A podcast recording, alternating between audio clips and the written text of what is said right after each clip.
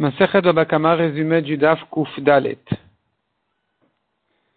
La Gemara ici traite le cas de quelqu'un qui a prêté de l'argent à son, ami, à quelqu'un, et voici qu'il veut récupérer son argent, donc il nomme un chaliar devant, il demande à son chaliar de récupérer l'argent.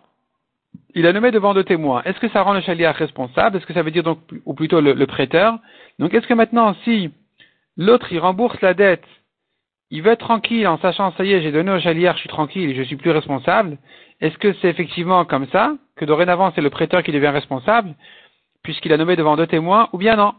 Ou bien non, c'est pas parce qu'il a nommé devant deux témoins que il devient responsable, lui le prêteur. C'est l'emprunteur qui restera encore responsable de l'argent tant qu'il n'est pas arrivé chez le prêteur. Donc la nous ramène là-dessus une marloquette, Rav et Rabat. Selon Rav la responsabilité tombe effectivement sur le prêteur. Selon Rabat, non, elle ne tombe pas sur lui, il n'a pas donc l'obligation finalement de donner au chaliar. La Gemara ramène quelques objections. On voit a priori que un chaliar n'est pas réellement, il n'y a pas réellement de responsabilité quand on a nommé un chaliar sur celui qui l'a nommé. Et la Gemara dit non, il ne s'agit pas qu'il avait nommé devant deux témoins. S'il avait nommé devant deux témoins, il aurait été responsable. Il s'agit d'un cas où il n'a pas vraiment nommé devant deux témoins, il a envoyé son, employé ou son travailleur, quelqu'un qui a l'habitude de, tourner chez lui, en disant voilà, mon patron m'a demandé, euh, m'a nommé Chaliard pour faire telle et telle chose. Et c'est là on a dit qu'il n'est pas, le, propriétaire n'est pas, enfin le patron n'est pas responsable. Mais s'il avait nommé devant deux témoins, alors effectivement, selon Rafrizda, il aurait été responsable. La Gemara ramène aussi le cas de la Mishnah à propos du voleur. On a dit le voleur n'a pas à rendre au chaliard du propriétaire le vol, parce que le voleur en restera encore responsable. La Gemara comprend même s'il avait rendu un chaliard qui avait été nommé devant deux témoins. La Gemara dit non. Selon Ravrisa, comme on a dit, il ne s'agit pas que le chaliard avait été nommé devant, devant deux témoins. Simplement le cas, s'il avait été nommé devant deux témoins, alors effectivement ça aurait servi. Mais la Mishnah n'a quand même pas voulu traiter ce cas-là. Elle a préféré traiter un cas plus évident, plus euh, tranché, ce qui est le cas où il a rendu un shliach bedin. S'il a donné un shliach bedin, un bedin, le voleur qui a rendu le vol au bedin, c'est là où le, voleur dorénavant il est pas tour. Et peu importe qui l'a nommé bedin, si c'est le voleur ou si c'est le propriétaire.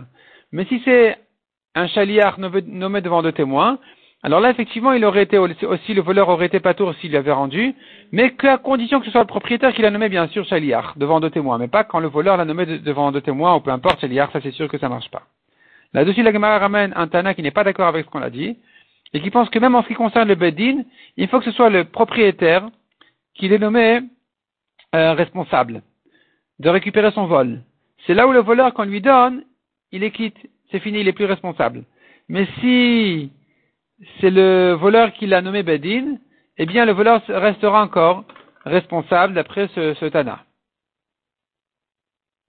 La nous ramène encore d'autres Amoraïm qui pensent, comme Rav qu'un chaliar qui a été nommé devant deux témoins est considéré comme un chaliar et toute la responsabilité elle, tombe sur celui qui l'a envoyé et donc celui qui lui rendrait une dette serait, serait pas tour.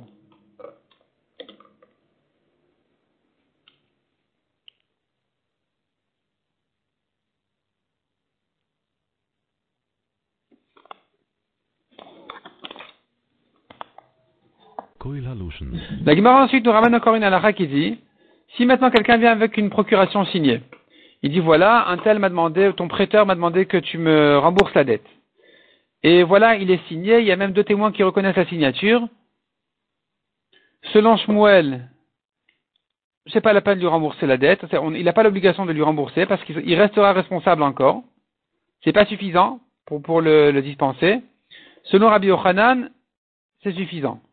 S'il y a deux témoins qui reconnaissent la signature, qui ont signé dessus, ça va, c'est la signature d'un tel, alors effectivement, effectivement, il pourra lui rendre l'argent et oublier cette, euh, cette dette-là, il n'en est plus responsable. Selon Shmuel, comment faire? Selon Shmuel qui a dit que c'est pas suffisant la signature, comment faire? Quelqu'un qui a prêté de l'argent et qui veut récupérer son argent par un chaliard Comment peut-il faire pour convaincre l'emprunteur que dès que l'argent est arrivé au chaliard, dorénavant, la responsabilité tombe sur le prêteur.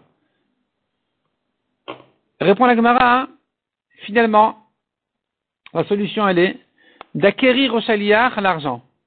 Que le chaliar fasse un kinyan. Quand le chaliar il acquiert un, bout de terrain, une parcelle de terrain, peu importe la taille, même tout petit, et en même temps il acquiert, en même temps que ce terrain-là, il fait ici un kinyan sur un terrain, et en même temps il acquiert l'argent partout où il se trouve, il devient propriétaire de l'argent, de la dette, et donc maintenant, dorénavant, euh, si l'autre lui a rendu la dette, alors il pourra lui écrire, lui le chaliard qui a acquis l'argent pourra lui écrire un, reçu et l'emprunteur sera tranquille, c'est fini, euh, dorénavant il n'a plus de responsabilité dessus. On a vu encore dans la Mishnah, un voleur, il a juré à faux, il a avoué ensuite, il doit rendre le capital, il doit rendre aussi un cinquième. En ce qui concerne le capital du vol, il doit absolument retrouver le propriétaire. Il doit lui rendre, même s'il est au bout du monde, il doit le retrouver, lui rendre le, propriétaire. En ce qui concerne le cinquième, il n'a pas l'obligation de se fatiguer à le retrouver à tout prix, il peut attendre, attendre une occasion. La Gemara prouve de là que ce n'est pas une question de capara le, cinquième, c'est une question d'argent.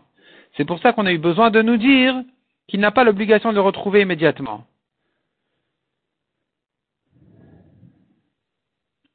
Si on dit maintenant que c'est effectivement qu'une question d'argent et pas de capara, ça ne fait pas partie de sa capara, c'est que, comme une dette, alors dorénavant son héritier, le voleur s'il est mort, son héritier devra rendre au propriétaire le cinquième aussi, parce que c'est une dette d'argent.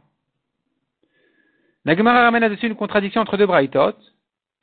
Et pour résoudre la contradiction, elle dit comme ça. Ça dépend si le voleur, quand il a juré à faux, est-ce qu'il a avoué de son vivant ou pas S'il a avoué de son vivant qu'il avait juré à faux, ça l'a rendu de son vivant chayav du cinquième, et donc puisque ce n'est que de l'argent à payer, puisque c'est de l'argent à payer, et pas une capara, alors l'héritier doit payer.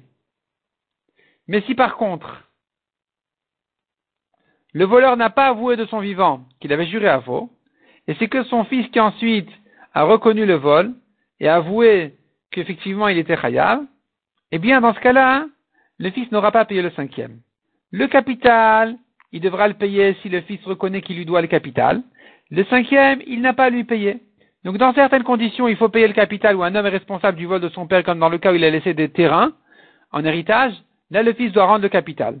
Mais en ce qui concerne le cinquième, le fils, même si le fils a juré à faux sur ce vol même, eh bien, il n'aura pas l'obligation d'ajouter un cinquième, euh, donc il n'aura payé que le capital.